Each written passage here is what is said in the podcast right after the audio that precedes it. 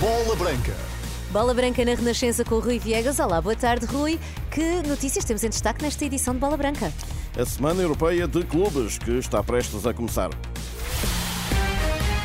Bola Branca na Renascença com a edição de Rui Viegas. Boa tarde, atenção, Benfica. O Inter deste ano é mais forte. O alerta parte do antigo jogador encarnado e atual empresário radicado em Itália, Gustavo Manduca.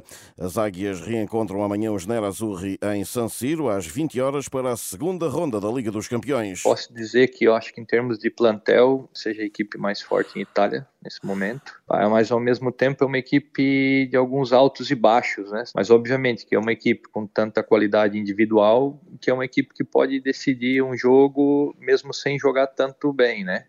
E depois tem aquela particularidade de ser uma equipe compacta, né? A típica equipe italiana, que é uma equipe compacta, que não sofre gols com facilidade.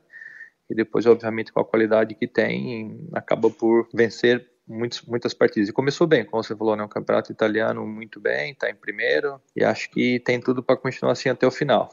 E nestas declarações, a Bola Branca Manduca destaca Lautaro Martinez. Ele, juntamente com o Turan, se encaixaram bem, né? Um jogador que chegou agora e ano passado jogava com o Lukaku, um jogador com características um pouco diferentes, né?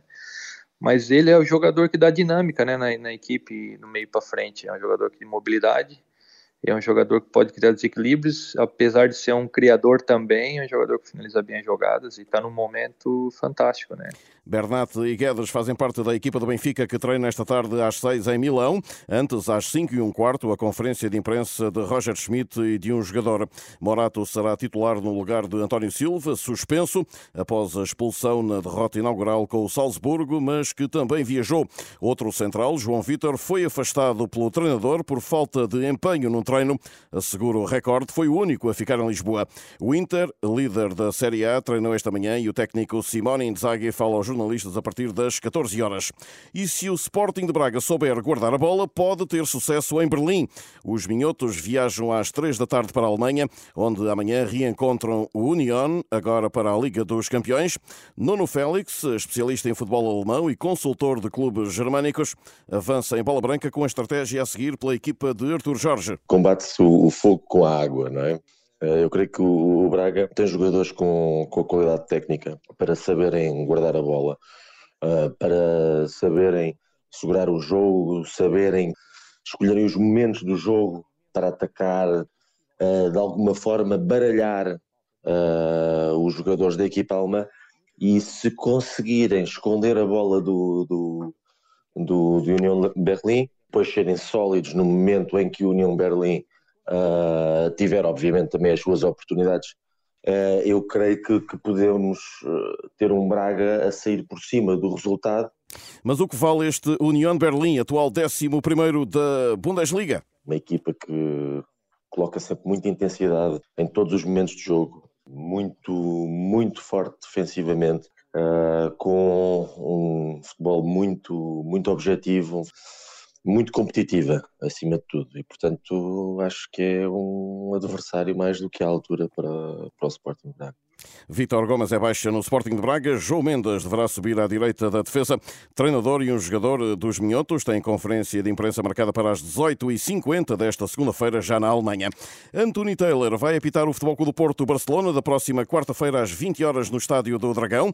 O inglês terá como faro o compatriota Stuart Atwell no embate com casa cheia, em que o Porto já contará com Namazo. Já o português Artur Soares Dias foi o árbitro escolhido para dirigir o Leipzig City City, também depois de amanhã. Do Porto ainda, os azuis e brancos criticaram hoje a arbitragem do Farense Sporting. Na newsletter Dragões Diário, fala-se de uma jornada com erros graves, com impacto na frente da classificação e perante a inação do VAR em três momentos, segundo o Futebol Clube do Porto, a expulsão de Gonçalo Silva, o eventual segundo amarelo a Yulmand e o penalti que deu a vitória leonina em Faro, o Porto pergunta: os telemóveis estavam sem bateria? Numa alusão ao episódio do aparelho usado na recepção portista ao Aroca, quando falharam as imagens junto ao relevado. Do Sporting, Seba Coates lesionou-se em Faro, precisamente, e tem para um mês. Porém, Santos Juste está de volta aos treinos, segundo escreve hoje o Recorde. Os Leões começam esta segunda-feira a preparar a recepção de quinta-feira à Atalanta para a Liga Europa.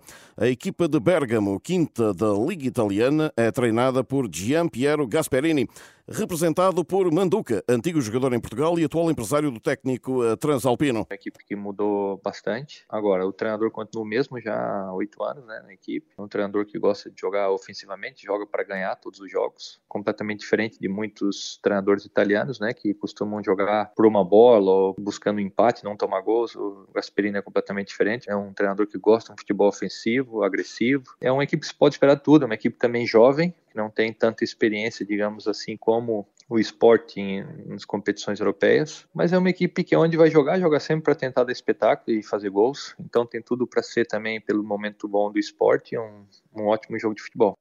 Na Primeira Liga Portuguesa, a jornada 7 fecha somente esta noite com o Gil Vicente Casapia, apito inicial às 8 e um quarto e no segundo escalão, dois jogos a concluírem a ronda 6 esta segunda-feira, às 18 horas Penafiel Nacional e às 20 e 15 Torriense Bolonenses. No Brasil, o Bragantino de Pedro Caixinha venceu esta madrugada o Palmeiras de Abel Ferreira por 2-1. Com este resultado, na jornada 25 do campeonato, a equipa do Estado de São Paulo é segunda com 45 pontos, menos 6 que o líder Botafogo. Para já, Caixinha recusa qualquer candidatura a títulos. Sabíamos, obviamente, que olhando para a tabela, se ganhássemos, ficávamos na segunda posição. Mas isso para nós não é o mais importante. O mais importante é agora eles celebrarem o dia a mais livre que lhe demos e, e focar já no próximo jogo. Não somos candidatos a nada, senão fazer tudo e trabalhar como temos vindo a trabalhar, com esta humildade, com respeito por todos, com respeito por este grande projeto que é um projeto que, que, que quer vencer no futebol brasileiro, sem dúvida, mas ainda falta muito. Os cariocas do Bruno Lage recebem na próxima madrugada, a partir da meia-noite, o Goiás de outro técnico português, Armando Evangelista. Quanto ao Palmeiras, está no quarto lugar com 44 pontos, após um jogo em que Abel poupou muitos jogadores, a pensar no desafio de quinta-feira à noite em São Paulo para a Libertadores diante do Boca Juniors. Temos três anos a chegar às meias finais. É um jogo decisivo, é um jogo em nossa casa. Os jogadores que jogaram aqui é verdade que perdemos, mas aprendemos muito. Segundo as linhas, são os jogadores que temos. Um, mas quinta-feira é um jogo é um jogo diferente e em nossa casa, com o nosso público, a contar com a ajuda do nosso público, fazer tudo para voltarmos à final novamente. Estamos a sair desta edição, já sabe, fica tudo em rr.pt, hora certa às outras notícias. Para todos, boa tarde.